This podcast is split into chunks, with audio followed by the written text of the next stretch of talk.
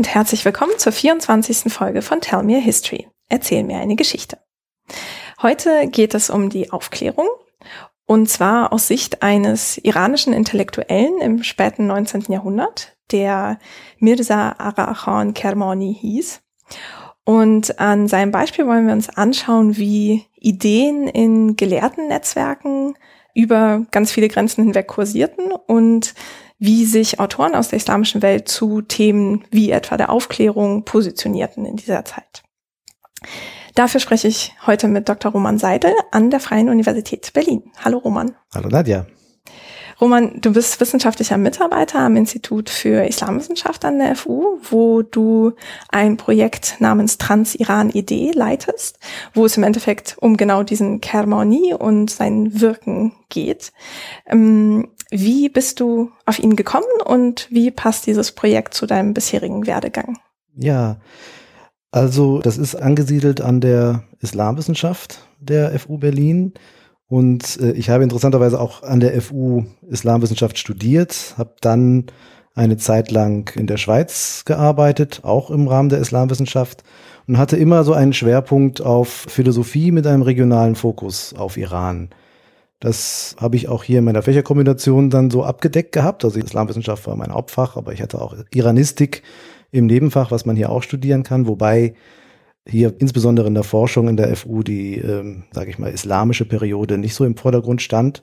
In der Lehre aber kam das hinreichend vor und dann habe ich auch noch Philosophie studiert und ich wollte eigentlich immer irgendetwas machen, was alles irgendwie miteinander verbindet. Ja, und so kam es dazu schon in der Magisterarbeit, dass ich mich mit einem iranischen Intellektuellen des 20. Jahrhunderts, auch noch zeitgenössisch, Mujtahid Shabestari auseinandergesetzt habe der insbesondere für die Rezeption der philosophischen Hermeneutik in Iran eine wichtige Rolle spielte. Dann kam es zu dem Dissertationsthema, das ich dann in Zürich angegangen habe. Das war die Kant-Rezeption, also Immanuel Kant in Iran durch iranische Denker. Und da habe ich mich sozusagen in dem Bereich einleitender historischer Kontext natürlich auch sehr stark mit dem 19. Jahrhundert auseinandergesetzt, auch noch 18. Jahrhundert und dort tauchten eben diverse Intellektuelle auf, die ähm, sozusagen gewisse Dinge vorbereitet haben. Darüber werden wir vielleicht nachher auch noch reden. Und Mirza Arachan Kermani war einer von denen und da wollte ich mich dann noch mal ein bisschen näher mit befassen, mit diesem Kontext dann. Und so kam es dann dazu, dass ich dazu ein Projekt konzipiert und beantragt habe, habe auch schon ein bisschen dazu publiziert und das wollte ich in die Tiefe jetzt mal weiter verfolgen. Ja. Und was interessiert dich so an dem Thema oder auch an der Zeit? Das Spannende an dieser Zeit ist, ähm, also 19. Jahrhundert, das eigentlich die gesamte Zeit der sogenannten Rajaren-Dynastie, über die ihr auch ja schon mal eine Folge äh, gemacht habt. Genau, ähm, Kajaren für Deutschsprachige, ja. Genau, ja, das ist sozusagen, weil es mit dem arabischen Kaf geschrieben wird, was im Persischen dann eher wie ein R gesprochen wird, deswegen, mhm. also ähm, in persischer Intonation an Rajaren-Dynastie. Und das Spannende an dieser Zeit ist, ähm, dass hier die Begegnung, insbesondere auch die intellektuelle Begegnung mit den europäischen Kolonialmächten sehr stark im Vordergrund steht und eben nicht nur wirtschaftliche und militärische Auseinandersetzungen und Begegnungen, sondern eben auch intellektuelle Begegnungen, Rezeption philosophischer, zeitgenössischer philosophischer Diskussionen, politischer Theorien und das belebt den intellektuellen Diskurs oder gibt ihm eine neue Stoßrichtung oder eine neue Wendung. Das geht bis hinein dahin, dass auch ähm, ja, Bildungseinrichtungen entstehen. Da kommen wir vielleicht nachher noch dazu. Also es tut sich sehr viel in dieser Zeit und es bereitet sehr viel vor und deswegen ist es eine wichtige Zeit, also auch für Leute, die sich mit Ideengeschichte beschäftigen. Hm, okay, also ist das so sehr dynamisch und überregional im Endeffekt? Ja, richtig, genau. Hm. Also es betrifft natürlich nicht nur Iran, sondern im Prinzip ist es eine Entwicklung, die mindestens den gesamten Nahen und Mittleren Osten betrifft. Und wir sehen dann auch, dass bestimmte Protagonisten oder Intellectual Global Players, wenn man so will, ähm, überall im Nahen Osten zu finden sind, zum Teil auch miteinander vernetzt sind. Also eine wichtige Person ist Jamaluddin al-Afrani, der zwar aus Iran stammt, aber sowohl in Ägypten wie auch in Indien, Südasien, aber auch im Osmanischen Reich tätig war. Und äh, es gibt eben verschiedene Zentren, in denen Intellektuelle aufeinander getroffen sind. Und all das ist einfach sehr spannend und deswegen wollte ich mich darauf einmal fokussieren. Mhm. Ja. Mit, an einem Beispiel eben dann. Ja, genau, das machen wir dann ja heute auch. Mhm. Ähm, und vielleicht können wir da ja schon mal so einsteigen, bevor wir uns den Iran in der Rajaren-Zeit anschauen. Ähm, Vielleicht, wenn es ja um die Aufklärung geht oder wie Kermoni die aufgegriffen hat, kannst du das so ein bisschen skizzieren, was der Aufklärungsbegriff bedeutet oder umfasst und aus welcher Periode der kommt? Ja, ähm, genau, das ist überhaupt eine sehr wichtige Frage, denn Aufklärung ist ja einer dieser Begriffe, die sehr, sehr stark ähm, ja auch sogar emotional aufgeladen sind zum Teil, so dass ich mich jetzt hier eher zurückhalten würde zu sagen, ich biete dir hier jetzt eine wasserdichte Definition von dem, was Aufklärung ist, sondern ähm, vielleicht sollte man das eher so angehen, zu reflektieren, was eigentlich damit vor allen Dingen assoziiert wird. Und da würde ich jetzt zwei Dinge in den Vordergrund stellen. Das eine ist, man denkt beim Aufklärungsbegriff an so etwas wie eine Epoche der Aufklärung. Man denkt an eine Ära der europäischen Geistes- und Kulturgeschichte. Ganz grob gefasst, aber darüber lässt sich natürlich trefflich streiten, geht man so ungefähr 1650 bis 1800. So, also wenn wir jetzt hier im 19. Jahrhundert sind, kann man sich schon fragen, gehört das noch dazu oder nicht? Ist tatsächlich eine Frage.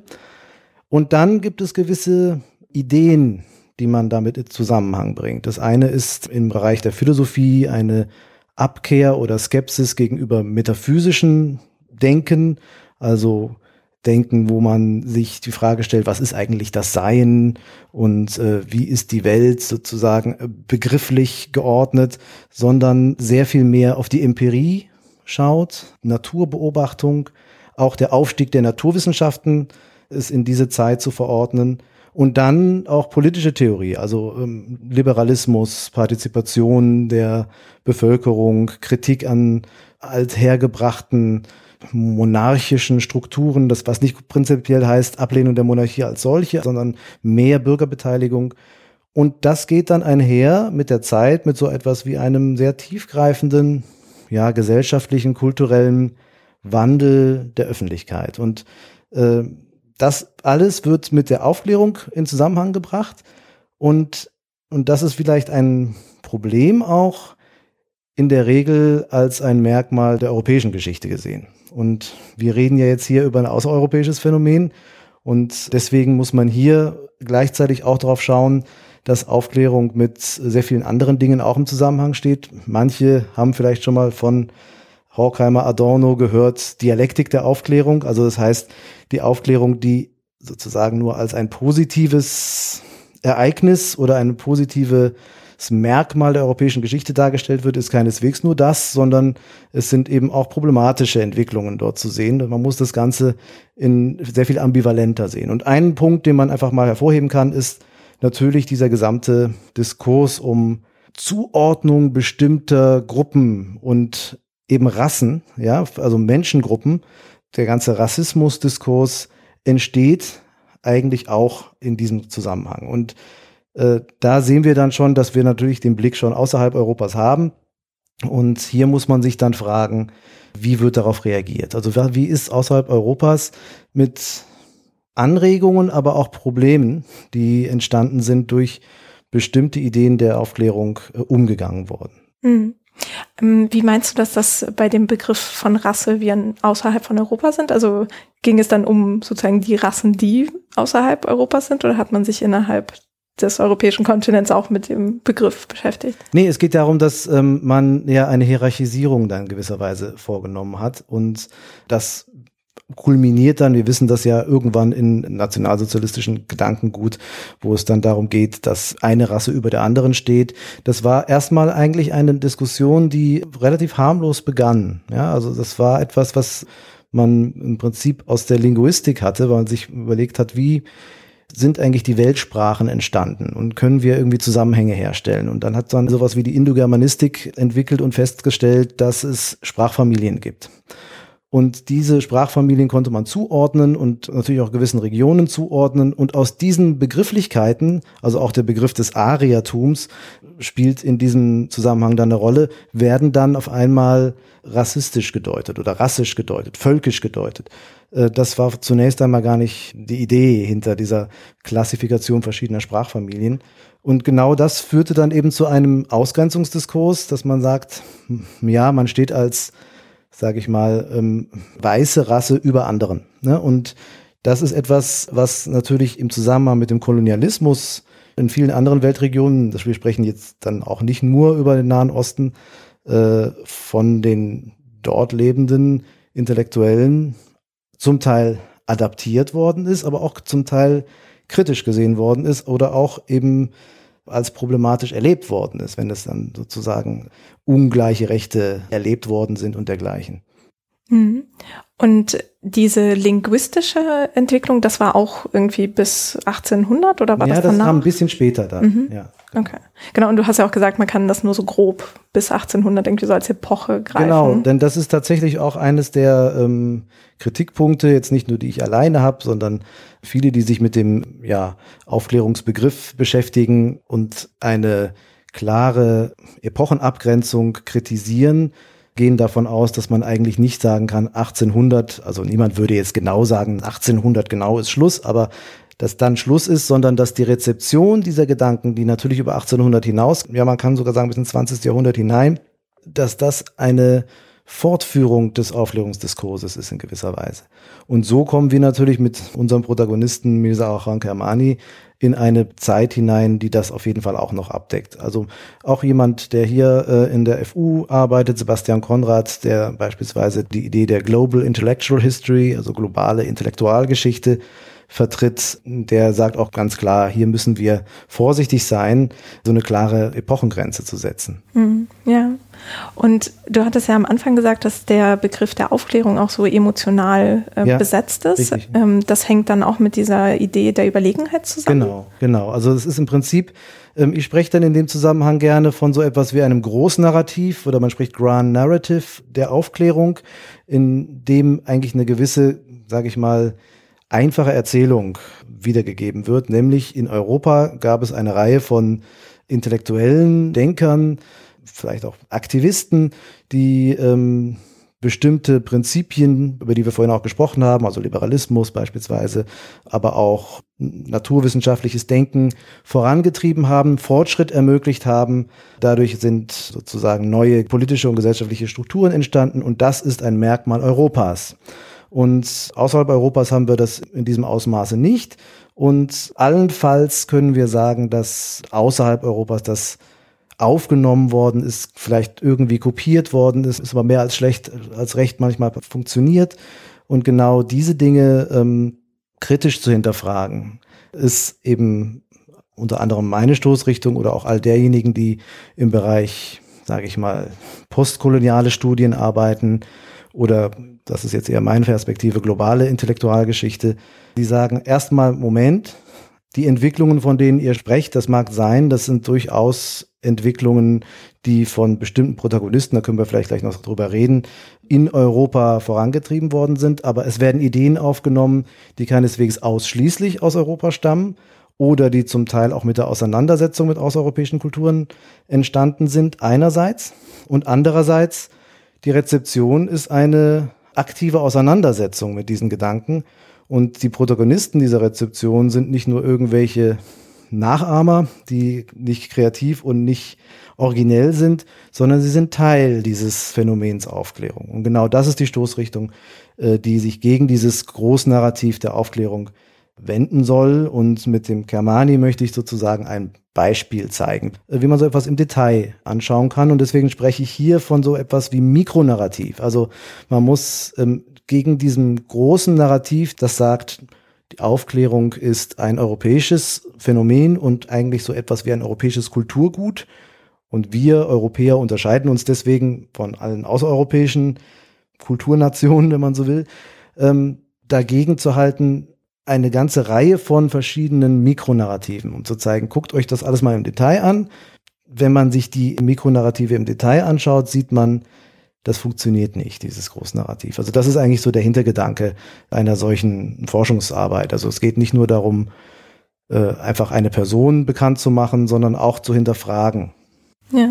ja, das ist auch ein Punkt, den wir schon öfter mal hatten hier im Podcast, gerade im Zusammenhang mit so historischer Forschung, wo dann ähm, gerne so klare Eindeutigkeiten überwunden oder auf jeden Fall herausgefordert werden, wenn man dann erstmal in die konkreten Beispiele geht von Autoren oder Werken. Ähm, genau, apropos, du sagtest gerade Protagonisten in der europäischen Aufklärung, die wir vielleicht erwähnen könnten. Wen? Ja, genau. Also das sind natürlich dann auch, ähm, ich denke jetzt auch mal von der Seite meines Germanis aus, also die auch von ihm rezipiert worden sind, aber die natürlich absolute, sag ich mal, Big Player in dem Aufklärungsdiskurs waren. Wir denken an Menschen wie Voltaire, äh, Jean-Jacques Rousseau mit seinem Gesellschaftsvertrag äh, oder eben auch John Stuart Mill mit seinem Werk On Liberty. Dann auch natürlich die eher in Richtung naturwissenschaftlich orientierten Denker wie Darwin oder auch, sage ich mal, so etwas wie frühe soziologische Denker wie Herbert Spencer, das sind Personen, die eben nicht nur in Europa virulent waren, sondern deren Werke relativ bald auch ähm, übersetzt worden sind in verschiedenen Sprachen und das haben wir eben in diesem Zusammenhang hier auch, wenn wir beispielsweise auf den Kontext des Osmanischen Reiches, da kommen wir gleich noch drauf, gucken, das war alles dort schon relativ bald auch präsent und wurde diskutiert. Und die Idee, die dahinter steckt, ist, man kann nicht sagen, Voltaire ist ein Denker, den man nur europäisch lesen kann oder den man nur in Europa lesen kann, um ihn richtig zu verstehen. Im Gegenteil ist es sogar so, dass viele ähm, Denker, ich nehme jetzt mal ein anderes Beispiel, Montesquieu, manche haben das vielleicht schon mal, den Namen schon mal gehört, der seine Lettre Persane geschrieben hat. Also das war ein fiktiver Briefwechsel zwischen zwei Iranern, ähm, also die persischen Briefe, ne? Die persischen Briefe, mhm. richtig, in denen sozusagen die Gesellschaft Frankreichs kritisch dargestellt worden sind. Mhm. Ähm, also man sieht auch hier, Montesquieu hat selbst einen Blick nach, nach außerhalb Europas. Natürlich geht es ihm um Frankreich, aber er sieht, das ist alles, was man auch in dem komplexen Kontext des Orientalismus natürlich verorten kann. Also es war natürlich ein Orientbild, was er im Blick hat. Aber trotzdem, es ist eine Auseinandersetzung mit außereuropäischen Kulturen, wenn man im weitesten Sinne das so mal packen möchte. Und äh, hier sieht man, dass genau diese Dinge wiederum aufgegriffen worden sind. Also dass so etwas wie die Lettre Persane dann wiederum auch ins Persische übersetzt worden sind. Jetzt nicht von Kermani, aber zum Beispiel. Die hießen dann die französischen Briefe, oder? Nee, nee, die hießen dann auch die, die persischen Briefe. Weil das dann wiederum interessant war, natürlich. Das, warum kommen denn jetzt hier ausgerechnet zwei Perser vor? Mhm. Das war natürlich irgendwie dann, ja, attraktiv, wenn man so will. Aber man sieht bereits hier, also auch bei Denkern wie Montesquieu, der Blick ist gar nicht nur auf Europa zentriert. Dass das ein sozusagen auch, ja, Projektionen sind, die da drin spielen, das ist eine andere Diskussion. Aber es geht mir schon hier auch darum zu zeigen, die Auseinandersetzung war in dem ganzen Aufklärungsdiskurs auch schon sehr stark transeuropäisch gedacht. Mhm. Und Voltaire und Montesquieu, die haben wann ungefähr gewirkt? Also Voltaire ist im 18. Jahrhundert und Montesquieu auch ungefähr. Also müsste ich jetzt nochmal nachgucken, weiß jetzt gar nicht so genau, ja. Mhm. Ja, okay. Also das heißt, wir haben Aufklärung als so eine ähm, ein Diskurs, der eben irgendwie politische, soziale und wenn ich das richtig erinnere, dann auch so religionskritische ja, genau. Elemente aufnimmt ja. und eben verschiedene Autoren sich damit auseinandersetzen. Okay, dann ähm, da mit dem Hinterkopf können wir dann mal ins kadjarische Iran schauen. Kannst du vielleicht so ein bisschen anskizzieren, wie man sich den Iran vorstellen kann zu der Zeit, zu der Kermani gewirkt hat? Also wie war so die gesellschaftliche Situation? Also vielleicht erstmal zu der Zeit, in der Kermani dann auch, wie der Name vermuten lässt, in Kerman geboren, also in der Nähe von Kerman geboren, eine Stadt und auch Provinzhauptstadt der Provinz Kerman in Richtung Süd Osten Irans gelegen. Ähm, wir sind hier genau in der Mitte der Rajarenzeit. Also der Herrscher ist Nasiruddin Shah, also der eigentlich bedeutendste und am längsten regierende Rajaren-Herrscher. Ähm, Kerman ist insofern interessant, als dass traditionellerweise Kerman sehr stark auf Kriegsfuß standen mit der Rajaren-Dynastie. Das lag auch daran, dass sie ein bisschen später eingenommen worden sind. Äh, du hattest ja mal einen Podcast über die Rajaren-Zeit auch und äh, das war ja die Zeit, in der sozusagen Iran als Imperium oder Iran als Großreich wieder sich ein wenig konsolidiert hat. Ähm, Kerman kam etwas später dazu, also war nicht von Anfang an schon dabei, sondern gehörte erstmal noch der Sand-Dynastie, den Resten der Sand-Dynastie an. Und ähm, nach den Erzählungen wurde mit den Bewohnern Kermans, die sich eben, wie gesagt, erstmal aufgelehnt hatten und nicht sich ergeben wollten, der Rajaren-Dynastie, sehr brutal umgegangen. Und das ist so ein Topos, der einfach erhalten bleibt, dass die ja, dass die Kermaner sozusagen ähm, ja so stark unter den Rajaren gelitten haben, dass sie sich nie wirklich zugehörig gefühlt haben. Und in diesem Milieu wächst Kermani auf. Was eben ebenfalls spannend ist, ist, dass es ein sehr, sehr multireligiöses Milieu war. Ähm, wir haben natürlich immer noch eine Mehrzahl an Schiiten, gemeint sind Zwölfer schiitische Gemeinden, aber darüber hinaus Ismailiten, sogenannte Siebener Schiiten, Zoroastrier gibt es viele, verschiedenste Sufi-Gruppierungen und dann eben auch Angehörige der Babi-Religion, aus der dann später die Bahai werden. Da können wir vielleicht nachher noch drauf kommen, was das für eine Bedeutung hatte in der Rajaren-Zeit. Also ja, auch Christen gab es natürlich Juden, die alle jeweils irgendwie mehr oder weniger ihre eigenen ähm, Stadtteile dort hatten. Und auch Kermani selber stammte aus einer Familie, in der verschiedene, ich sage jetzt einfach mal, Religionsrichtungen vertreten waren. Und in diesem Milieu wuchs er auf und das spielte dann später auch eine starke Rolle in seiner intellektuellen Auseinandersetzung mit dem Thema Religion. Mhm. Wobei kannst du vielleicht einmal so ganz kurz äh, Babismus erklären? Das kam, glaube ich, noch nie vor. Okay, das erkläre ich kurz. Ähm, das ist nämlich tatsächlich eine sehr, sehr wichtige Sache eigentlich in der Zeit der Rajaren. Die Rajaren-Zeit, hatten wir ja gesagt, ist spannend aus verschiedenen Gründen.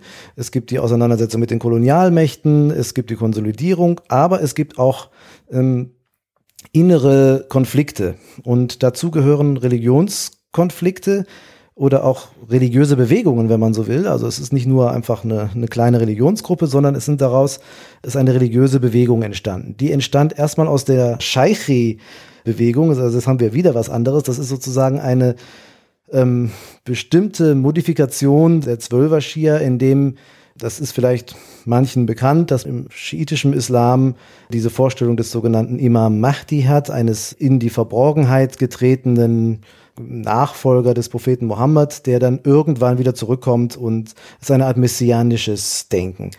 Und es gab immer wieder über die ganze Geschichte des schiitischen Glaubens ähm, Entwicklungen, wo dann irgendwann Gruppen oder Personen aufgetreten sind, die gesagt haben, entweder ich bin's, ja, oder ich habe den Draht zu diesem Mahdi. Und so ähnlich haben wir das bei den Scheichis auch. Und aus dieser Scheichi-Bewegung ist dann die Barbie-Bewegung entstanden, in dem dann der sogenannte Barb, der sich selber dann als Barb bezeichnet hat, gesagt hat, ich bin's. und dann gab es die Anhänger dieses Barbs, die sich dann gewisserweise auch von dem Mainstream schiitischen Islam dann losgesagt haben, ihre eigene ja, gesellschaftliche Gruppierung gegründet haben und die eben auch sehr stark sowohl gegen das religiöse Establishment sich orientiert hatten, auch ein bisschen sozialrevolutionär. Es ging dann auch sehr stark um äh, mehr Gleichberechtigung. Es gibt äh, mit Quratul Ain eine wichtige weibliche Figur innerhalb der Barbie-Bewegung, äh, wo es dann auch um Gleichberechtigung zwischen den Geschlechtern ging. Das, all solche Dinge spielten eine Rolle. Inwiefern das dann immer alles durchgehalten worden ist, ist eine andere Frage. Aber das waren so Ideale, ähm, die im Vordergrund standen, eben auch soziale Gleichheit und solche Dinge, so dass man sich vorstellen kann, dass solche Gruppierungen jetzt nicht nur aus rein theologischen Überzeugungen Zulauf fanden, sondern eben mehr auch vielleicht auch aus sozialen. Und dadurch wurden sie natürlich auch zu einer äh, Gefahr für das rajarische Establishment einerseits, aber auch natürlich den schiitischen Klerus, der sich dann gerade dabei war zu etablieren. Das muss man vielleicht gleich noch auch mal kurz erklären. Und so gab es äh, mehrere, also einerseits Aufstände, aber auch blutige Niederschlagungen von bestimmten Barbie-Revolten, wenn man so will. Und das ist ein wichtiger Bestandteil der Geschichte des 19. Jahrhunderts des Iran. Hm, ja. Und was hat es mit dem schiitischen Klerus auf sich? Ja, mit dem schiitischen Klerus ist insofern spannend, als dass wir ja heute, wenn wir an Iran denken, dann denken wir an das Land der Mullahs oder der Ayatollahs. Ja. Aber bei den Ayatollahs handelt es sich in einem bestimmten, sage ich mal, man würde jetzt, wenn man christliches Vokabular verwenden würde, einen gewissen klerikalen Rang. Also das heißt, es gibt eine bestimmte Rangfolge von Geistlichen. Und diese Hierarchisierung verschiedener Rangordnungen von einem Hujjatul Islam, also einem Beweis des Islams, bis hin zu einem Ayatollah oder Großayatollah oder der sozusagen höchsten Stufe der Nachahmung, so wurde das dann bezeichnet, Marja Taqlid, das hat sich tatsächlich auch in dieser Zeit etabliert. Und das hing wiederum zusammen mit zwei anderen Strömungen, die im schiitischen Islam dieser Zeit damals vorherrschend waren. Kann sein, dass ihr darüber auch schon mal gesprochen habt, Achbari und Usuli.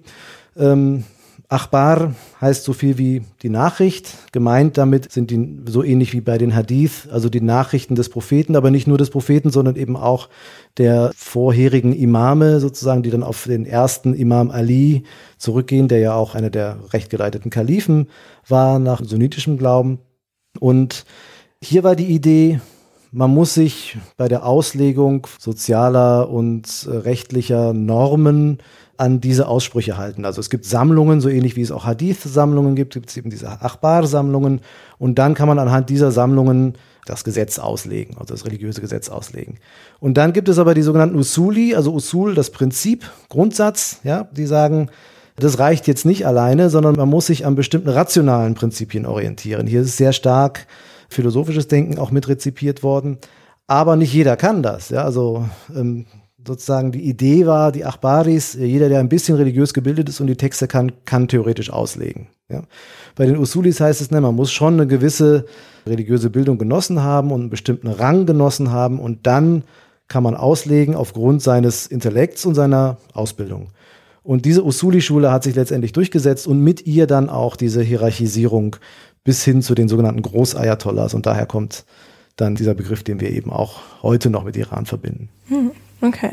Also das hört sich auf jeden Fall auch wieder sehr dynamisch an, also so, dass da Richtig, verschiedene ja. Mächte irgendwie entstehen oder ähm, Kreise oder so versuchen. Also haben die dann auch versucht, irgendwie die Macht an sich zu reißen oder ging es dann eher so um gesellschaftlichen Einfluss?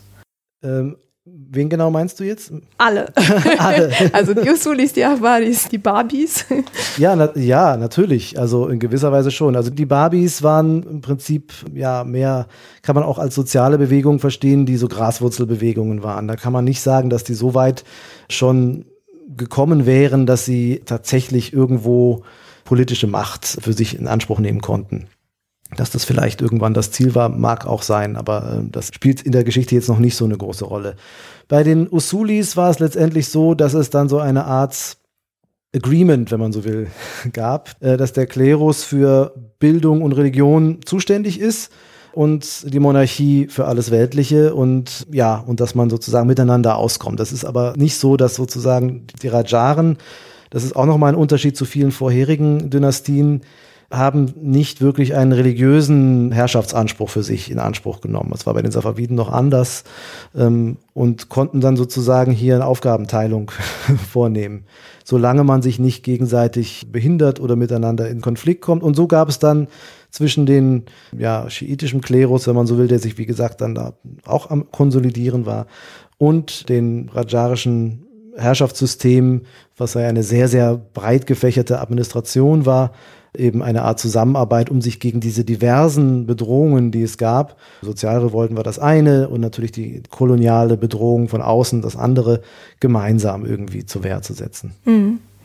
Und ich meine mich auch zu erinnern, dass äh, gerade auch im Zusammenhang mit dem Austausch mit den Kolonialmächten dann auch so Reformen in dieser Zeit stattfanden. Richtig, genau, das ist auch ein sehr wichtiger Punkt und gehört eben auch zu den typischen Merkmalen dieser Rajarenzeit ähm, Reformen in verschiedenen Bereichen, administrative Reformen, Militärreformen, aber ganz wichtig eben auch Bildungsreformen. Mhm.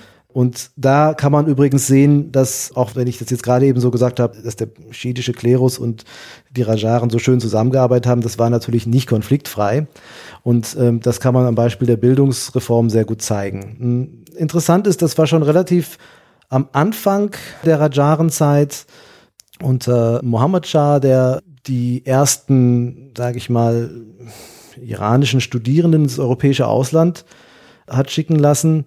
Ähm, also es ging vor allen Dingen vom damaligen Kronprinz Abbas Mirza aus, der in Tabriz saß, weil er aber leider dann, was heißt leider, also für ihn leider vorher gestorben ist, äh, dann letztendlich dann auch kein Rajarenschah geworden ist, aber der wird gerne als ein Reformator, jetzt nicht im theologischen Sinne, sondern im administrativen und äh, verwaltungstechnischen Sinne gesehen, der gesehen hat, gerade Tabriz und Nordiran, da gab es ja die Auseinandersetzung auch gerade mit Russland und das Erleben der militärischen ja, Rückständigkeit im Vergleich zu verschiedenen Kolonialmächten und da gab es dann eben auch Versuche mit französischen oder auch britischen Militärberatern zusammenzuarbeiten, um irgendwie das Know-how sich anzueignen. Und eine weitere Idee war zu sagen, ja, wir schicken Leute ins europäische Ausland, in dem Fall war es auch Frankreich und Großbritannien, damit sie das Know-how mitbringen. Mhm. Und dann stellte sich aber heraus, das war das ist übrigens auch eine interessante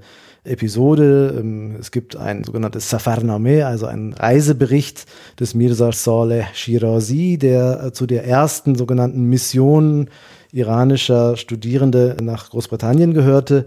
Äh, Wann war die? Das war erste Hälfte auf jeden Fall des 19. Jahrhunderts, also 1810er Jahre so ungefähr. Und dieser Mirza Shirazi kam beispielsweise mit einer Druckerpresse zurück nach Iran. Das Zeitungswesen hat dann sehr stark aufgeblüht. Aber man hat natürlich auch gemerkt, es ist ein bisschen kostspielig, jetzt massenhaft Leute ins Ausland zu schicken. Eine andere Variante wäre doch äh, Bildungseinrichtungen nach europäischem Vorbild. Und da wurde unter anderem dann, das war dann einige Dekaden später, dann in Teheran das sogenannte Dar al-Funun, also eine Art Polytechnikum gegründet, zum Teil eben auch mit europäischen Lehrkräften äh, und dadurch ein paralleles Bildungssystem aufgegleist, wenn man so will. Ja, und das wiederum war jetzt nicht unbedingt gern gesehen bei dem schiitischen Klerus, äh, die ja eigentlich das Bildungsmonopol in der Hand hatten. Mhm. Also auch hier eine wichtige Entwicklung. Und innerhalb eben dieser Entwicklungen wurden nicht nur das, was der eigentliche Gedanke war, medizinisches oder technisches oder militärisches Wissen gelehrt, sondern damit einhergehen auch zum Teil Sprachen und aber auch politische Ideen. Und da sind wir dann schon sehr nah bei im weitesten Sinne Aufklärungsdiskurs, der dann zum Teil eben auch äh, dort, wenn auch sehr mittelbar, bis nach Iran vorgedrungen ist. Mhm. In einem parallelen Bildungssystem, was wir bis heute in gewisser Weise haben. Ja, also wir haben immer noch die sogenannten weltlichen Universitäten, ja, von denen es sehr, sehr, sehr viele inzwischen in Iran gibt und auch verschiedene Universitätssysteme, die sind aus diesem, ich sage sehr vereinfacht gesagt, Darul Funun und ähnlichen Bildungseinrichtungen entstanden. Und es gibt natürlich weiterhin noch das ganze und eben auch sehr breit gefächerte religiöse Bildungssystem, die sogenannten theologischen Hochschulen, die auch mehr sind als nur reine Koranschulen, sondern wo eben natürlich auch verschiedene Wissenschaften, insbesondere natürlich Geisteswissenschaften im weitesten Sinne, gelehrt werden. Hm, aber schon dann mit religiösem Bezug. Ja, ja, ja. Hm. Aber eben zum Teil inzwischen auch so, das gibt dann ja natürlich auch gegenseitige Durchdringungen, dass äh, Texte gelesen werden, die jetzt nicht nur dem klassischen islamischen Kanon entsprechen, sozusagen als Hilfsmittel. Hm, okay. Ja. Das durchaus.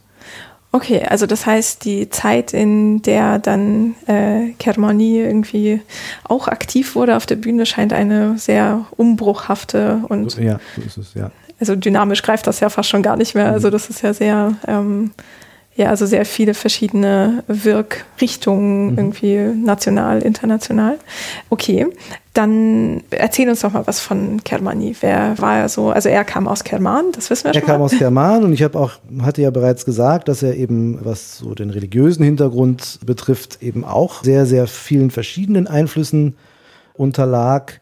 Ähm, einer seiner wichtigsten Lehrer, ein gewisser Kerbalai, bei dem er unter anderem Philosophie studiert hat, wenn man so möchte. Das war ja in erster Linie gab es so Schüler-Lehrer-Beziehungen. Es gab ja noch nicht Universitätssystem. Das begann dann ja erst. Der war eine wichtige Person dieser Barbie-Bewegung. Mhm, okay. Und äh, dann gab es, ja? Ähm, wann wurde denn Kermani geboren? Ah ja, äh, das genaue Geburtsdatum weiß ich jetzt nicht genau. Also ich denke, es ist auf jeden Fall 1800 äh, sowieso 50. Ich glaube 53 ist mhm. es gewesen. 53, 54, das müsste es sein. Mhm. Okay. Ja, also. genau. Also dann ist er geboren und lebte ja ungefähr bis 1883 tatsächlich auch in Kerman mhm. und war eigentlich aus gutem Hause, eine Aristokratenfamilie, ähm, sehr gebildet, hatte eigentlich eine klassische, wenn man so will, iranisch-islamische Bildungsgeschichte hinter sich, also hat natürlich Koran gelehrt, hat Hadith und Fiqh, also islamische Rechtswissenschaften gelernt und hat unter anderem sich auch mit Mathematik auseinandergesetzt, hat sich mit altiranischen Sprachen, da sind wir schon wieder nicht mehr im klassischen Kanon, also hat sich mit, also Mittelpersisch vor allen Dingen und Pahlavi und Avesta ein wenig angeeignet, also war offensichtlich jemand, der sehr, sehr breit interessiert war und ähm, eben unter anderem auch europäische Sprachen. Also das noch auf einem sehr einfachen Niveau, soweit man das nachvollziehen kann. Aber es gab ja dort auch Missionarsschulen und dergleichen. Also hat er unter anderem bei einem Jesuiten, so wenn man sagt, man das aus den Quellen lesen kann, Französisch gelernt und war einfach sehr breit interessiert. Und eine Zeit lang war er auch als, wie soll man sagen, Steuerverwalter eines Distrikts in Kerman zuständig und ist dann über diesen Job, wenn man so will, in Konflikt mit dem Gouverneur Kermans geraten, ähm, der sich so zugespitzt hat, dass Kermani entschieden hat, Kerman zu verlassen, ist dann erstmal nach Isfahan gegangen, hat sich dort auch sehr schnell einen Ruf als sehr gebildeter und interessanter Gesprächspartner in diversen intellektuellen Kreisen erarbeitet, musste dann aber auch relativ bald Isfahan verlassen und ist dann über die Station Teheran dann nach Istanbul gekommen. Warum musste er Isfahan verlassen? Weil dort dieser Gouverneur von Kerman dem Statthalter von Isfahan einen Brief geschrieben hat, in dem also stand, dem kann man nicht vertrauen, der hat hier irgendwie was unterschlagen. Was da dran ist, äh, ob das vielleicht auch wirklich so war, das lässt sich natürlich jetzt nicht mehr so leicht nachvollziehen. Ähm, aber darauf ist er in Isfahan auch wieder in Ungnade gefallen und war auch jemand, der einen gewissen Stolz offensichtlich hatte, jetzt da nicht sagte, ich äh, Geh den Ring küssen nach Kerman. Genau, so ist es, sondern äh, hat dann gesagt, na, dann gehe ich. Und zwar hat er das Ganze dann nicht alleine gemacht. Er ist mit einem, und das ist eigentlich auch für Kermani ganz wichtig, mit seinem engen Freund, Sheikh Ahmad Ruhi, der ebenfalls der Babi-Religion nahestand, gemeinsam dann nach Istanbul gegangen, beziehungsweise Ruhi kam ein bisschen später nach. Aber eigentlich ist die Geschichte von äh, Mirza Akhan Kermani sehr eng verbunden mit der von Sheikh Ahmad Ruhig bis zum Ende, auf das wir dann später ja auch noch kommen. Mhm, okay. Ja. Und Istanbul haben Sie dann wann ungefähr erreicht? Das war 1886 mhm. und in der Zeit ist eigentlich sozusagen am meisten passiert bei Kermani. Also er hat das, sein ganzes Werk eigentlich in den zehn Jahren, in dem er im Osmanischen Reich weilte, das die allermeiste Zeit in Istanbul, in der Zeit verfasst. Ähm, und natürlich ist dann auch in der Zeit sehr viel passiert. Er hat einfach sehr viel mit mitbekommen. Er ist in diverse intellektuelle Kreise aufgestiegen.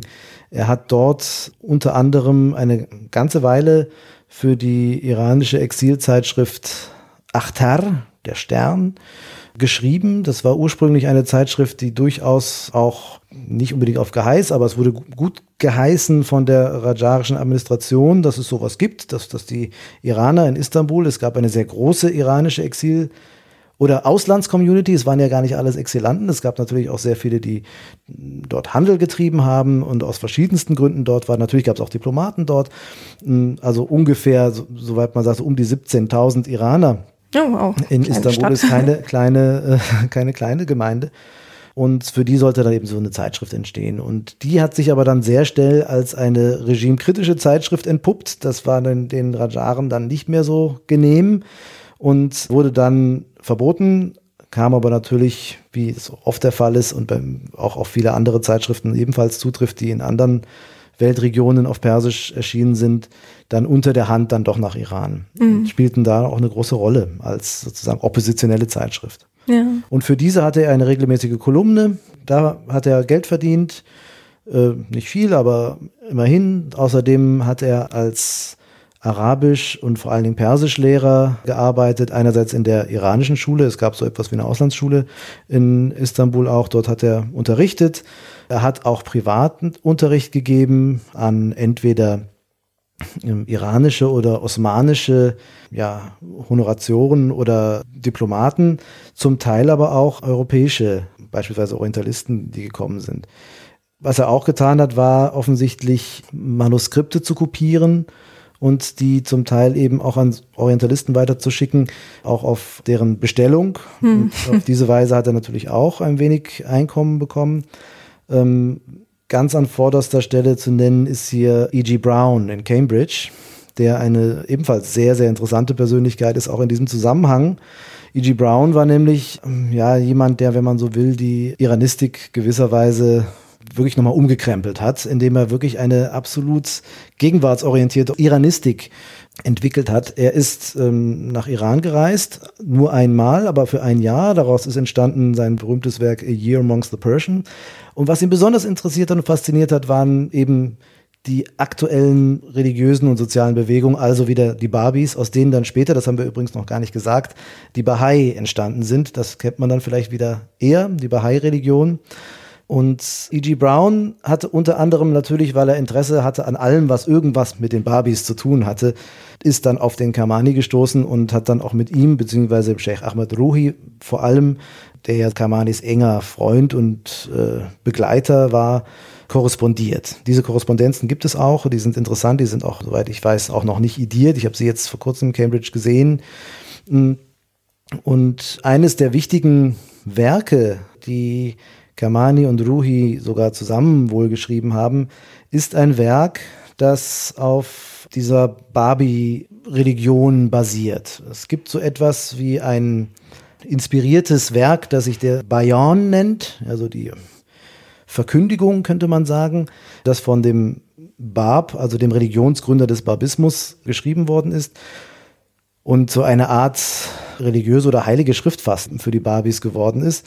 Und ähm, Kermani und Ruhi haben nun, als sie relativ neu noch in Istanbul waren, eine Art, man kann das sowas nennen wie eine Art Kommentar auf dem Bayan geschrieben, wobei man das eigentlich unüblich war, in Barbie-Kreisen das so zu tun. Und daraus ist ein zweibändiges Werk geworden, das sie eigentlich ihrem Lehrer dem Kerbalai, von dem ich kurz berichtet hatte, aus Kerman zugeschrieben haben, aber es spricht sehr vieles dafür, dass es äh, ja eigenes Werk ist, was man auch daran sieht, dass dort sehr viele Einflüsse auch des Aufklärungsdiskurses, auf den wir ja dann gleich noch kommen müssen, mhm. zu sehen sind. Ja. Außerdem hat äh, Kermani und Ruhi, die sind dann zusammen zu einem der Barbie-Führer nach Zypern gereist, die waren im Exil. Man muss dazu sagen, es gab dann wiederum ein Schisma, ähm, die sogenannten Azalis, die dem Barbie-Führer Sopa Asal angehörten, der quasi dieses Werk des Bayan weitertragen wollte. Und im Baha'u'llah, der wiederum eine Art neue Offenbarung bringen wollte. Und daraus ist dann, wie gesagt, die Bahai-Religion entstanden. Und äh, Kermani und Ruhi gehörten sozusagen mehr der ja, konservativen Richtung, also der diesen Azalis. Und er ist dann mit seinem Freund Ruhi nach Zypern gefahren, hat dat, beide haben jeweils Töchter des Super Asal geheiratet, sind mit diesen dann zurück nach Istanbul gereist. Sehr viel weiß man über die nicht. Und äh, ja, und haben dann in dieser Zeit eben sehr stark als hm, auch Barbie-Intellektuelle irgendwie fungiert, aber es war nicht so offen, dass sie jetzt sich sozusagen offen als Barbies hingestellt haben, was auch nicht so einfach war, weil das ja immer noch eine oppositionelle beziehungsweise auch heretische Gruppe war. Und das äh, wurde ihm auch immer mal wieder gewisserweise zum Verhängnis. Zum Beispiel ist er irgendwann aus der Achtar-Redaktion rausgeflogen. Hintergrund war eine Auseinandersetzung eigentlich mit dem Herausgeber der Zeitschrift. Äh, und hinterher hat man ihm dann aber gesagt, ja, aber er ist ja ein Barbie und es gibt ja diese verschiedenen Schriftstücke. Es geht sogar so weit, dass er für diesen Iranisten Edward Brown eine Abschrift anfertigen lassen wollte. Die wurde dann irgendwo in der Redaktion gefunden und daraus hat man dann versucht, ihm einen Strick zu drehen und er hat sich dann aber dagegen gewehrt und gesagt, ich will jetzt mit der, dieser Zeitschrift nichts mehr zu tun haben. Also man sieht, äh, wie konfliktreich das Ganze mhm. eigentlich. Ja, und ähm, kannst du vielleicht so kurz mal anskizzieren, was der Unterschied dann wurde zwischen den Babisten und den Bahai? Naja, wie gesagt, die Bahai ist dann im Prinzip eine eigene Religionsgemeinschaft geworden, die sich dann auch von dem Schrifttum der Babis eigentlich unabhängiger wurden. Während äh, und auch von muslimischen Schriften, also quasi genau, das, das genau. ist dann keine mehr quasi, also genau. also keine Unter Unter Untergruppe genau, der genau. Shia oder so. Genau. Okay. Ja, also natürlich historisch gesehen schon, aber dem Selbstverständnis nach dann eben nicht mehr. Mhm. Also es, und bei den Barbies ist es zwar, äh, bei den Asali Barbies muss man jetzt dann sagen, ist es äh, ähnlich, nur die spielten irgendwann keine Rolle mehr. Hm. Also das ist wirklich eine, eine kurze Zeit und zwar in der Zeit, in der eben Mirza Arachan in Istanbul war, dass die noch ähm, eine Rolle spielten und beide Gruppen waren im Exil, weil sie waren ja in Iran verfolgt und die Osmanen haben dann gesagt, also aber bevor ihr euch auch noch die Köpfe einschlägt, müsst ihr euch trennen und äh, eben die, also die Führer sind dann nach Zypern geschickt worden. Hm. Und also das heißt, die Osmanen haben das so ein bisschen reproduziert, was im Iran war. Also dass sie gesagt haben, so ihr müsst auch irgendwie euch zurückhalten oder? Naja, da ging es aber mehr darum, sozusagen, dass die öffentliche Ordnung äh, mm, okay. aufrechterhalten wird. Im Prinzip war man ja als sozusagen Konkurrent der Rajaren, hatte man nicht unbedingt was dagegen, Dissidenten bei sich aufzunehmen, mhm. aber sie sollten natürlich nicht unbedingt Ärger machen. Ja, okay.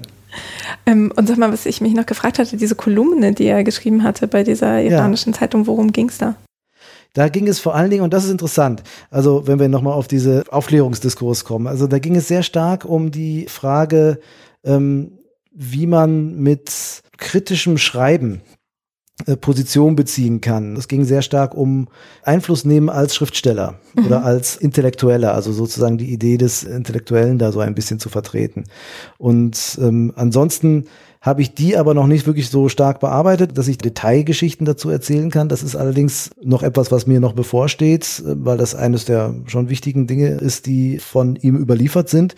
Aber das ist sozusagen eine regelmäßige Kolumne. Das nannte sich da Sabgene Vestan Goftan, glaube ich, also irgendwie über die Kunst des Schreibens. Mhm. Aber da ging es jetzt nicht nur ums reine literarische Schreiben, sondern was man mit der Feder sozusagen äh, alles, ja, bewirken kann, wenn man so will. Mhm. Er war sehr stark auch, das ist vielleicht auch nochmal wichtig zu erwähnen, beeinflusst von Fat Ali Akhundzadeh. Das war ebenfalls ein Exil-iranischer oder ein außerhalb der Rajaren Einfluss lebender Intellektueller, der allerdings in Georgien, in Tiflis gewirkt hat und der ebenfalls ein sehr stark gesellschaftskritisches, auch kleruskritisches Werk verfasst hat, ebenfalls ein fiktiver Briefwechsel, also ein Genre, was ebenfalls sozusagen sehr stark adaptiert worden ist.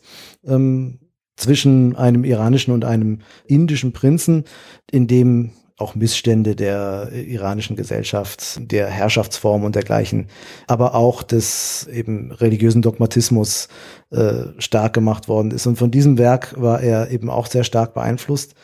Und das hat er versucht auch zu adaptieren und diese Ideen der Kritik des Schriftstellers, Kritika, das ist ein Begriff, der irgendwie dann in dem Fall übers Russische ins Persische hineingekommen ist, bei diesem Fat Ali Ochunzade. Das war so eine Idee, die er dann sehr stark auch aufgegriffen hat. Mm, okay. Und auch sozusagen umgesetzt hat in seinem eigenen Tun. Mm.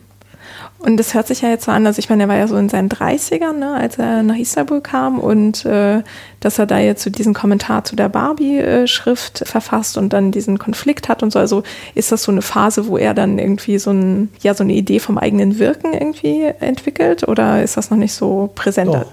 Ähm, das ist eigentlich die ganze Zeit spielt das eine Rolle und ab dem Zeitpunkt, wo er so ein bisschen stärker wirklich auf eigenen Füßen stand, weil er jetzt noch ein Einkommen hat, fühlte er sich damit auch wie jemand, der Einfluss nehmen kann. Er war nie jemand, der wirklich, soweit wir das durch die Quellen sehen können, der irgendwie zu der Top-Riege der iranischen Exilaristokratie oder wenn man so will, oder Intelligenzia gehörte. Er, ähm, er war immer sozusagen auf der Ebene des Zuarbeiters, des Lehrers, äh, aber er hatte von sich schon ein Selbstverständnis, dass er durch sein kritisches Schreiben was verändern kann. Und was er eben getan hat, ist einerseits ebenfalls ähnlich wie durch seinen Inspirationsquelle Fatali Ochunzadeh religiösen Dogmatismus sehr, sehr stark in Frage zu stellen.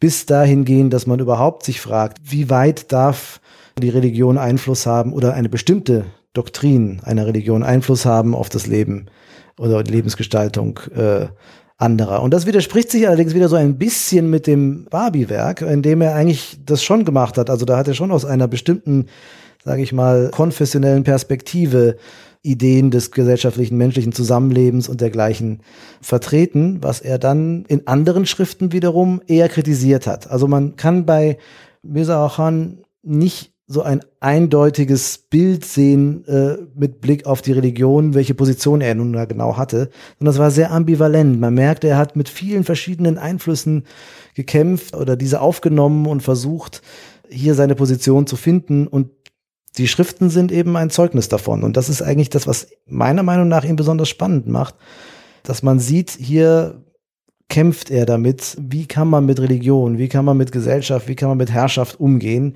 aber auch, welche Rolle soll Iran als Nation in Zukunft spielen. Auch das ist wiederum ein sehr, sehr wichtiger Punkt bei ihm. Wir haben einerseits, wie gesagt, diese Religionskritik oder auch die Kritik des religiösen Dogmatismus, aber wir haben einen anderen wichtigen Topos bei Kermani und das ist der Nationengedanke, der ja bis hin zum nationalistischen Gedanken, der sogar auch so weit führt, dass er einen rassistischen Diskurs auch mitführt. Also man kann ihn jetzt nicht nur als unproblematischen Denker sehen, sondern genau diesen Diskurs. Das ist eben genau in dieser Zeit, in der das auch in Europa sehr stark eine Rolle spielte, hat er auch adaptiert und hat sogar den Begriff des Ariatums, der eigentlich ja, eine Adaption des persischen Wortes Arya war, was sozusagen für eine iranische Volksgruppe, wenn man so will, steht, ähm, der dann über die Linguistik in den rassistischen Aria-Begriff geführt wurde, wieder reimportiert ins Persische. Also so kann man es fast sozusagen nachzeichnen. Und das spielte, ähm, soweit man das nachvollziehen kann, für den anti-arabischen, vor allen Dingen diese anti-arabischen Ressentiments innerhalb der iranischen Intelligenz ja eine sehr, sehr starke äh, Rolle. Mhm. Das hat er dort mit der Idee sozusagen, dass der Iran eine glorreiche Vergangenheit hat, die natürlich auch vor dem Islam sehr stark war. Also eine Idee des antiken Irans wieder sehr stark zu machen. Äh, das tritt bei ihm sehr, sehr stark im Vordergrund. Und diese Ideen wurden später auch adaptiert ne? mhm. und haben den Nationengedanken sehr stark geprägt. Da ist er auch in gewisser Weise ein wichtiger Vorläufer für das, was dann später ab der konstitutionellen Revolution wo dann das erste 1906, Parlament, das, ja oder? genau, 1906 mhm. bis 11 und er war in gewisser Weise ein Vorbereiter oder ein Mitideengeber dieser konstitutionellen Revolution, wo eben der Nationen- und Volksgedanke sehr stark äh, eine Rolle spielte. Mhm. Und es hört sich ja jetzt an, wenn du die Themen, die er so in seinen Werken behandelt, ähm, ansprichst, dass da schon die Reaktion auf so Aufklärungs- Ideen oder Diskurse schon vorhanden war? Also wenn er genau. sich mit Religion, mit Richtig. Macht ähm, genau. auseinandersetzt? Deswegen ist auch mein Argument hier, dass man ihn als eben Teil des Aufklärungsdiskurses zu verstehen hat und auch eigentlich nur so wirklich verstehen kann. Denn all diese Elemente tauchen dort auf, die wir aus dem europäischen Aufklärungsdiskurs kennen, zum Teil mit Referenzen auf eben europäische Aufklärungsschriften. Wir finden bei ihm Verweise auf Rousseau, wir finden bei ihm Verweise auf John Stuart Mill, auf Voltaire. Wir finden bei ihm sogar Übersetzungen. Und das ist ganz interessant. Also einerseits gibt es eine Übersetzung des Werkes Telemaque. Das ist eine Art frühaufklärerischer Bestseller in Frankreich gewesen. Ja der nicht nur ins Persische übersetzt wurde, sondern tatsächlich auch ins Osmanisch-Türkische. Und es ist zu vermuten, dass er vielleicht diese osmanische Vorlage vor der Nase hatte und die französische Originalversion. Also warte mal, das heißt, er konnte auch Osmanisch? Ja. Ah, okay, genau. Das hatte ich mich nicht nur vorhin gefragt, als du meintest, er sei Lehrer. Und dann mhm. dachte ich so, okay, wenn ich Persisch unterrichte, muss ich ja auch die Sprache meiner Schüler kennen. Genau. Okay, genau. Osmanisch auch. Das hat er auch irgendwo in seinen Briefen mal geschrieben, dass er inzwischen das Türkische so weit beherrsche, dass er das lesen und kommunizieren kann. Mhm. Äh, natürlich, das hat er dann auch beherrscht. Und also das ist eines der Werke, von dem wir wissen, dass er es übersetzt hat. Und das andere Werk, da geht es wiederum um Religionskritik und zwar in dem Fall mehr mit dem Fokus auf den Begriff des Religionspluralismus.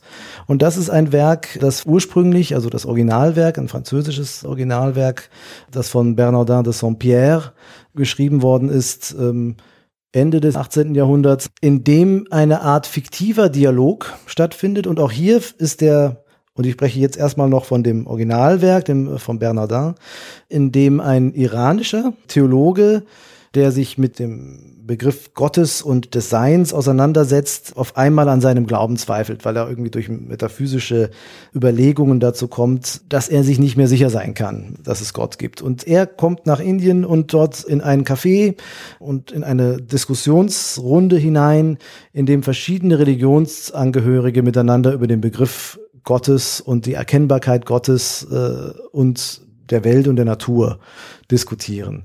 Und dieses Werk nun findet Mirza Arachan vor und übersetzt also es, ne? in dem Fall Mirza Arachane Kermani, genau, der äh, findet dieses Werk vor und übersetzt es, aber es ist nicht einfach nur eine Übersetzung, sondern es ist wirklich eine Appropriation, eine Adaption. Also er ändert ein paar Charakteren, ändert am Ende den Clou der Diskussion, während nämlich dieser Bernardin de Saint-Pierre, ein später Schüler Rousseaus, ja, als Rousseau schon sehr stark sich wieder dem Naturgedanken zugewandt hat und eher in Richtung der Romantik sich orientiert hat, äh, auch diese Idee vertrat Bernardin de Saint-Pierre, also eigentlich eine Kritik des reinen Rationalismus, ähm, das wendet Germani nochmal um. Und indem er wieder einen neuen Protagonisten einführt, der eine Art alter Ego seines Lehrers aus Kerman ist, dem Kerbalai, also Sayyid Jawad Kerbalai, der heißt dann, der Protagonist heißt Sayyid Jawad,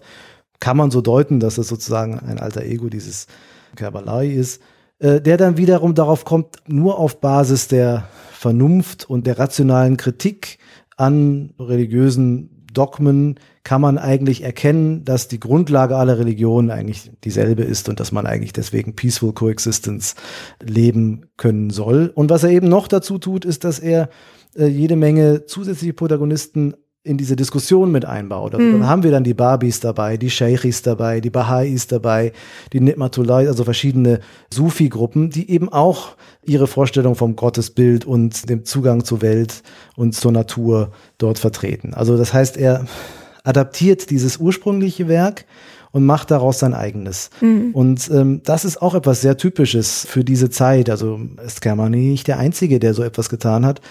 Und einer der Gründe, warum ich eben auch der Meinung bin, das sind wichtige Protagonisten des Aufklärungsdiskurses. Hm, ja, ähm, also das heißt, das, was er da an eigenem eingebracht hat, das spiegelt so ein bisschen seinen Kontext aus dem Iran wieder. Genau. Also halt diese ganzen verschiedenen religiösen Gruppen. Und ähm, kannst du das nochmal erklären mit denen, was sozusagen der neue Twist ist? Also die Quintessenz seines Werkes ist dann, dass man halt alle gemeinsam können friedlich koexistieren.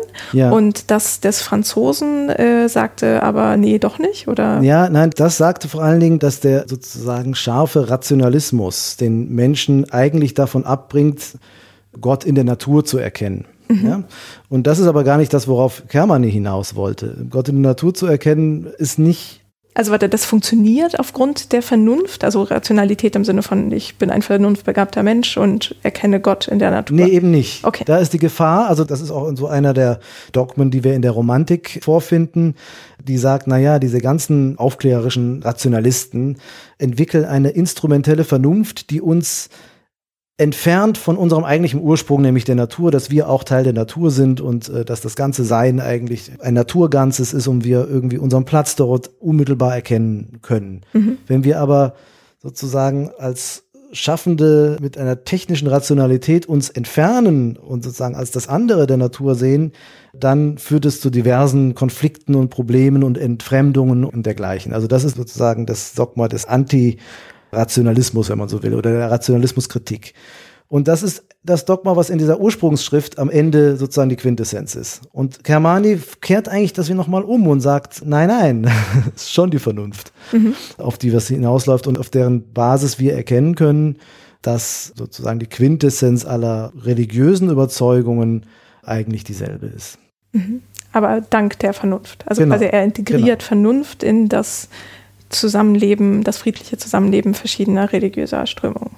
Genau, also die Voraussetzung dafür. Mhm, also wenn, okay. wenn, man sozusagen an vernunftsorientierten Argumenten ähm, sich entlang arbeitet und sich eben nicht verlässt auf Dogmen, die irgendwie einen absoluten Wahrheitsanspruch einer Doktrin hervorheben wollen, das führt grundsätzlich zu Konflikt.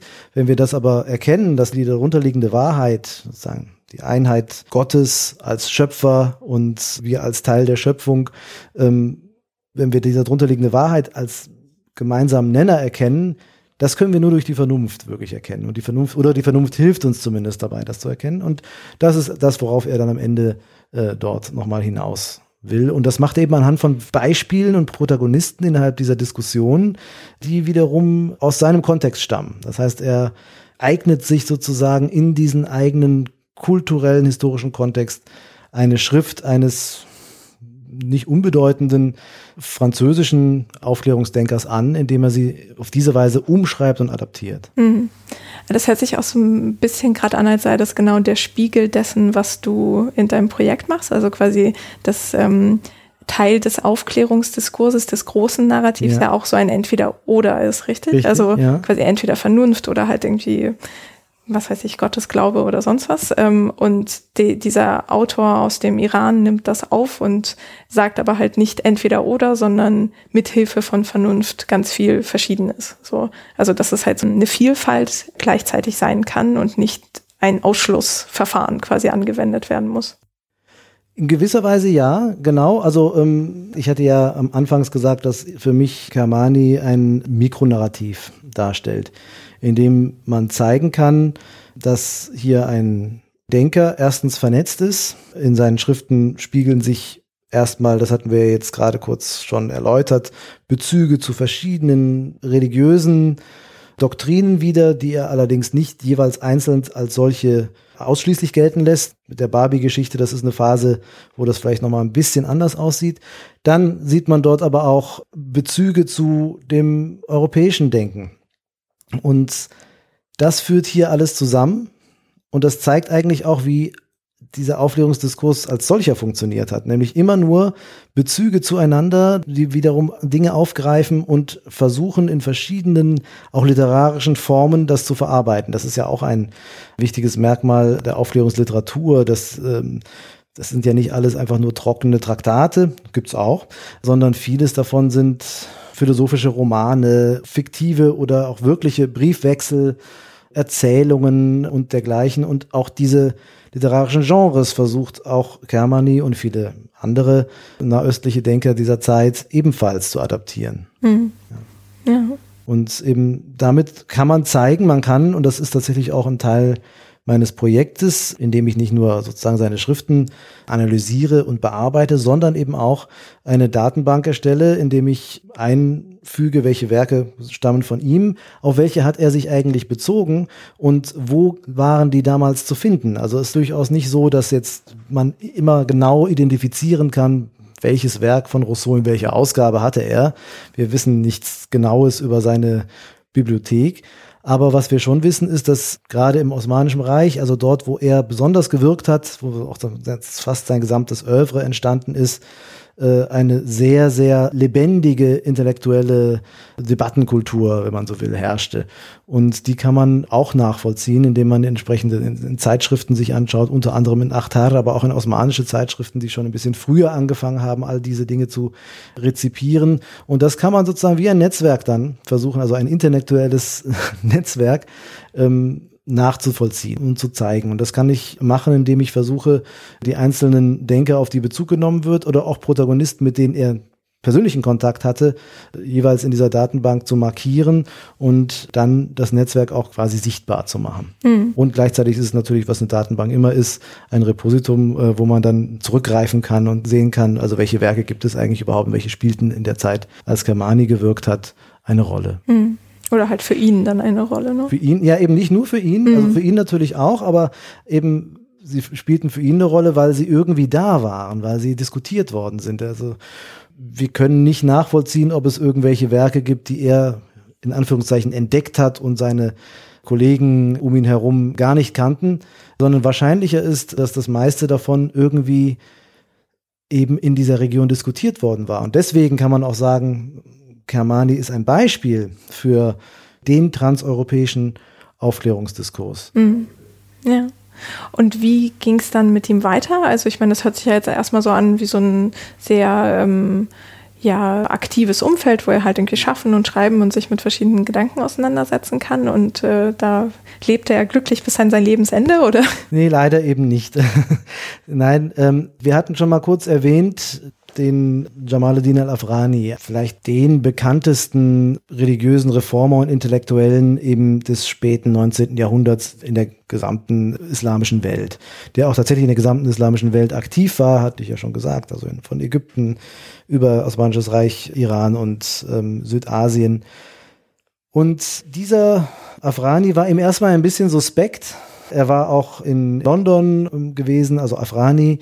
Und Kermani hatte ja Kontakte zu E.G. Brown, dem Iranisten in Cambridge, und hat dann wohl E.G. Brown ein wenig ja, gewarnt vor diesem Wichtigtour. Ähm, aber als Afrani ungefähr 1892, 93 nach Istanbul kam, durchaus auch vom Sultan willkommen geheißen wurde, ähm, fand er sich wieder in diesem Diskussionszirkeln in dem die sehr stark von Afrani vorangetriebene Idee des Pan-Islamismus, also sozusagen, dass man die verschiedenen islamischen Doktrinen oder Konfessionen doch als eine Umma denken muss.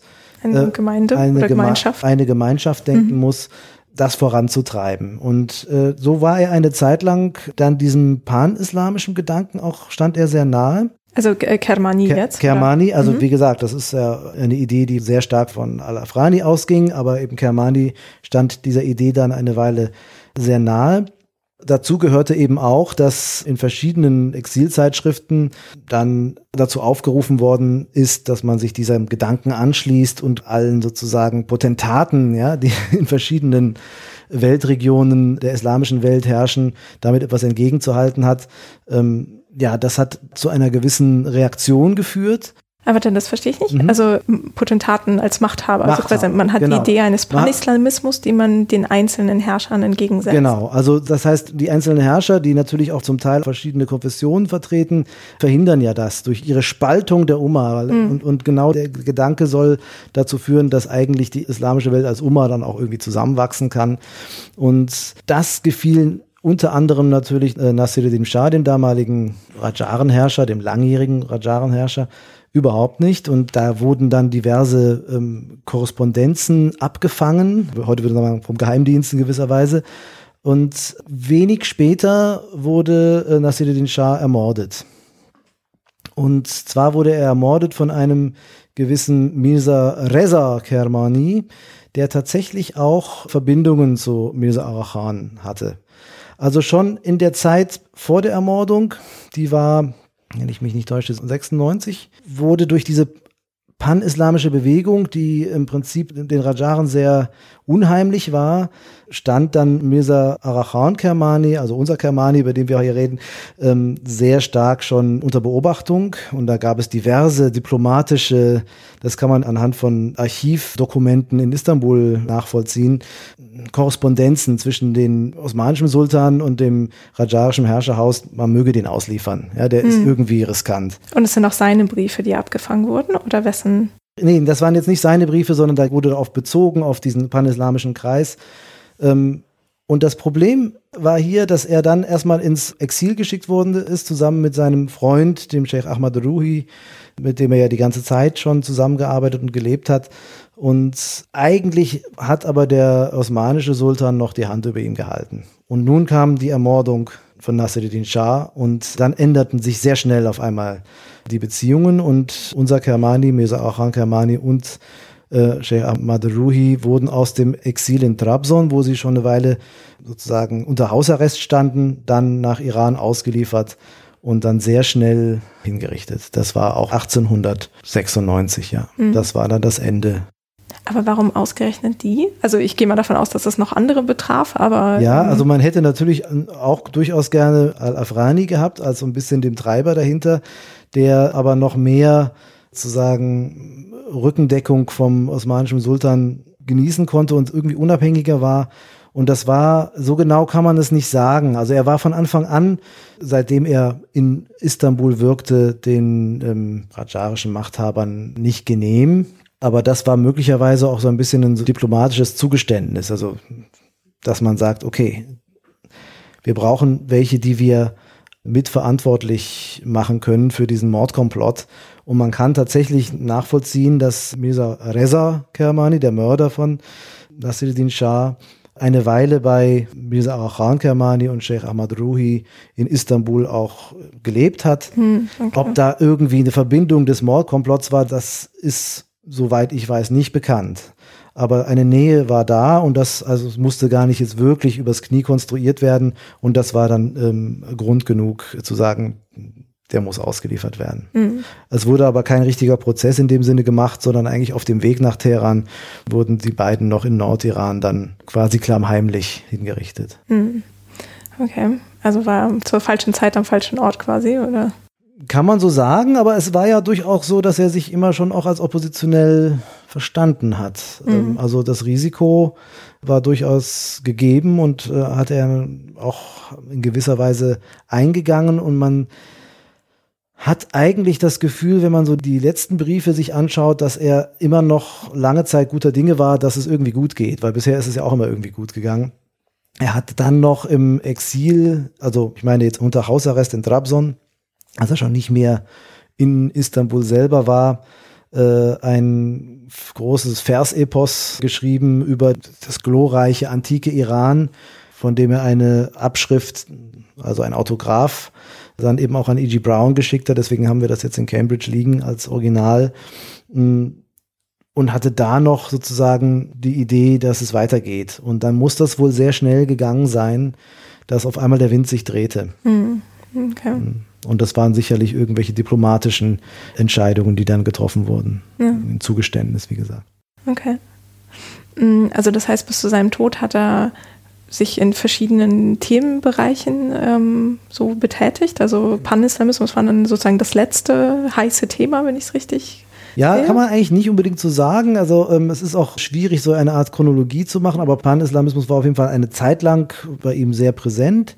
Ähm, aber wie gesagt, äh, man findet dann parallel wieder Werke, wo eine grundsätzliche Religionskritik zu finden ist. Mhm. Und das macht es eigentlich so interessant. Also um zu sehen, es ist nicht jemand, der eine eindeutige Doktrin aufbaut, sondern der einfach mit diversen intellektuellen Strömungen kritisch umgeht und versucht, ähm, Gegenpositionen zu beziehen.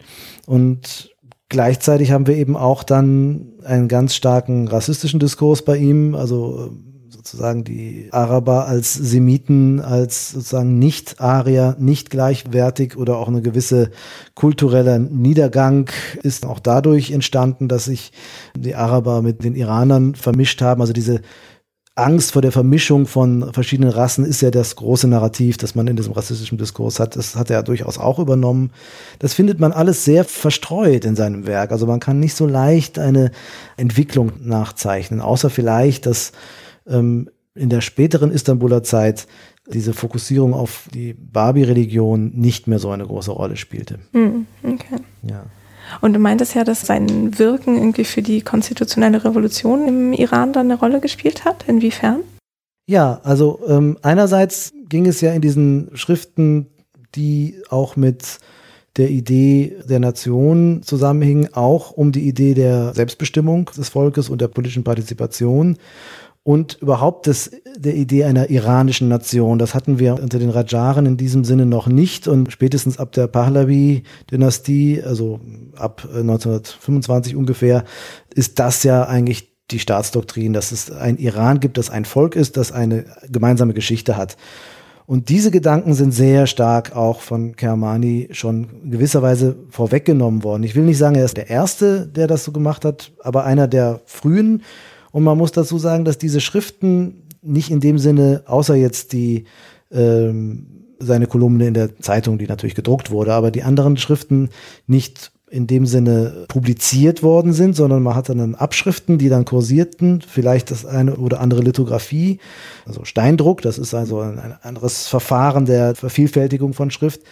Aber das wurde unter der Hand, so wie die Exilzeitschriften, die offiziell in Iran verboten worden sind, ähm, nach Iran gebracht und kursierten dort und haben einen sehr starken Einfluss gehabt auf den gesellschaftlichen Diskurs vor Ort, so dass man damit sagen kann, dass er einer der Wegbereiter, sicherlich nicht der einzige und wichtigste vielleicht, aber ein wichtiger Wegbereiter des sich Abkoppelns von dem rajarischen Herrscherhaus ist oder zumindest des sich Trauens, dem etwas dagegen zu setzen.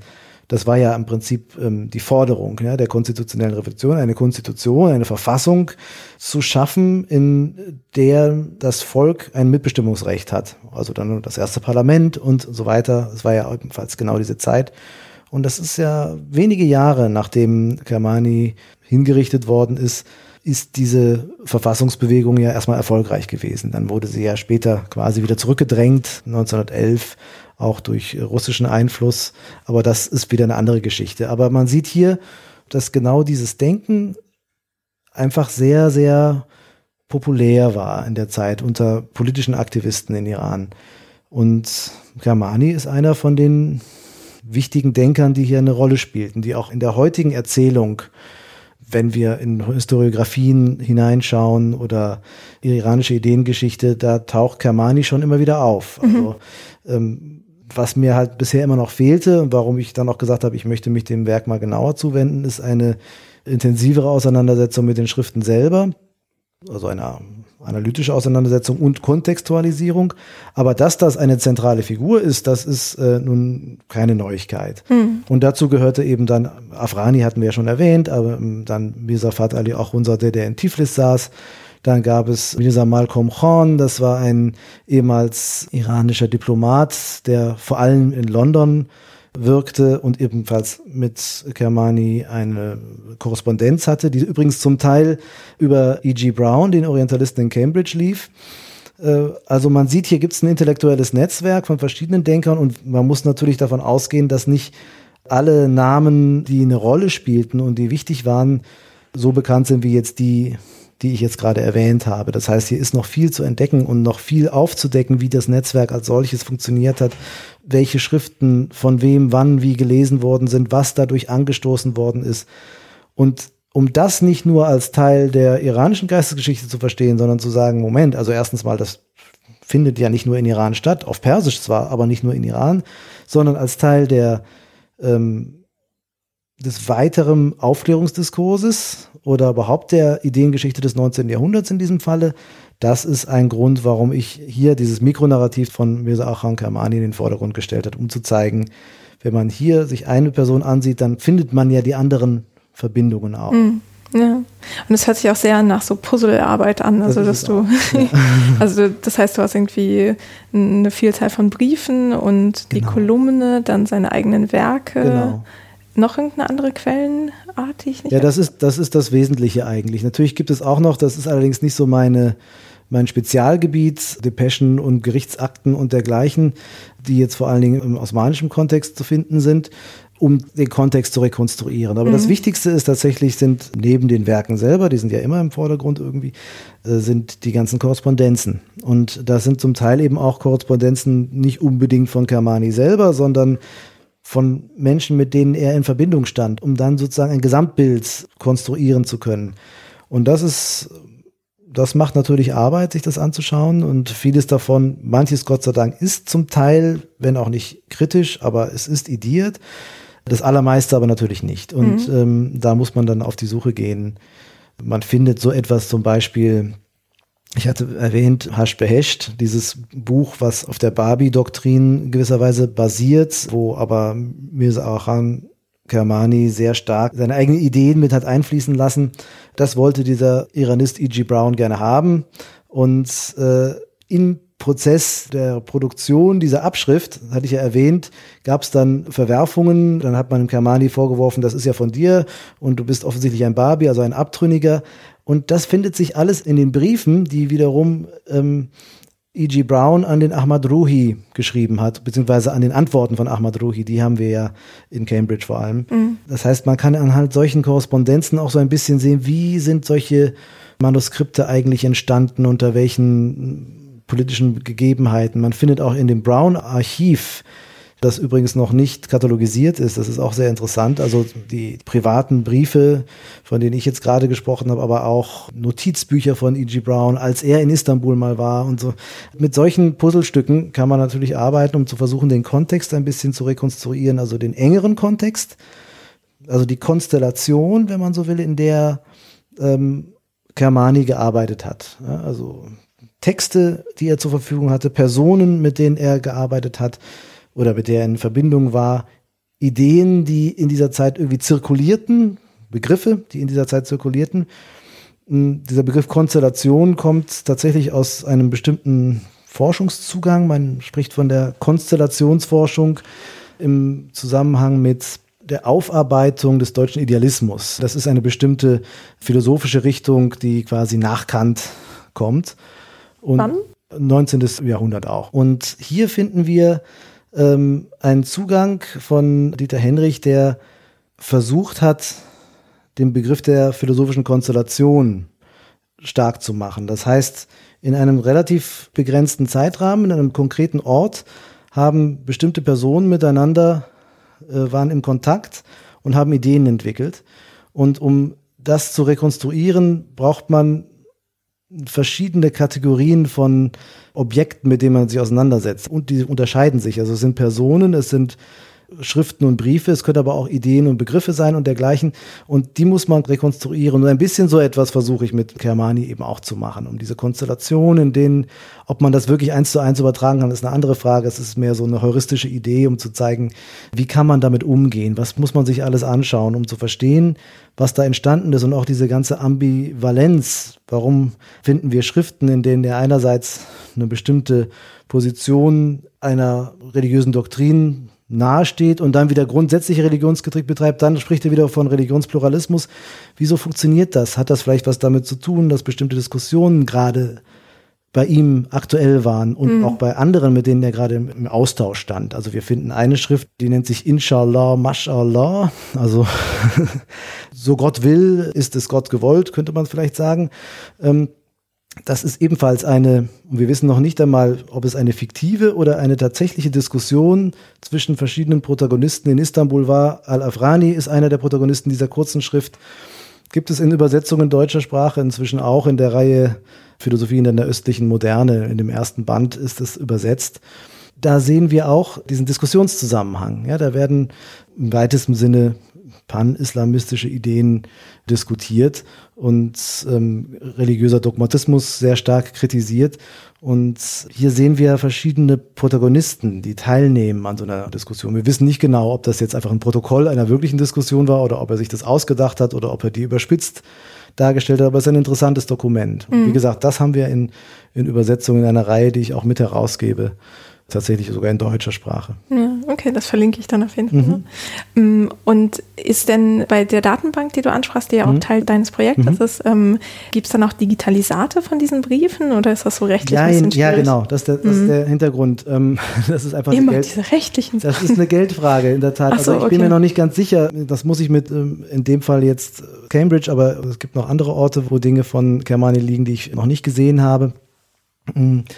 Ich habe die Digitalisate selber, aber ob ich die publizieren kann, ist eben eine andere Frage. Also das war eigentlich der Hintergedanke. Also ich werde sie erstmal für mich in die Datenbank stellen, mhm. aber ob ich die dann auch publizieren kann, das muss ich dann noch ausverhandeln, wenn man so will. Ja, okay. Also es wäre natürlich super, wenn das klappen würde, damit man das auch so ein bisschen dieses Materielle davon Genau, das war eigentlich die Idee, ja. Genau, das sind ohnehin auch sehr spannende Sachen. Wir finden in diesem Hash Behesht nicht nur den Text, der in der übrigens ganz schönen Handschrift auch niedergeschrieben ist, sondern auch gewisse Diagramme in verschiedenen Farben, Kreisdiagramme mit verschiedenen Sekten sozusagen, mhm.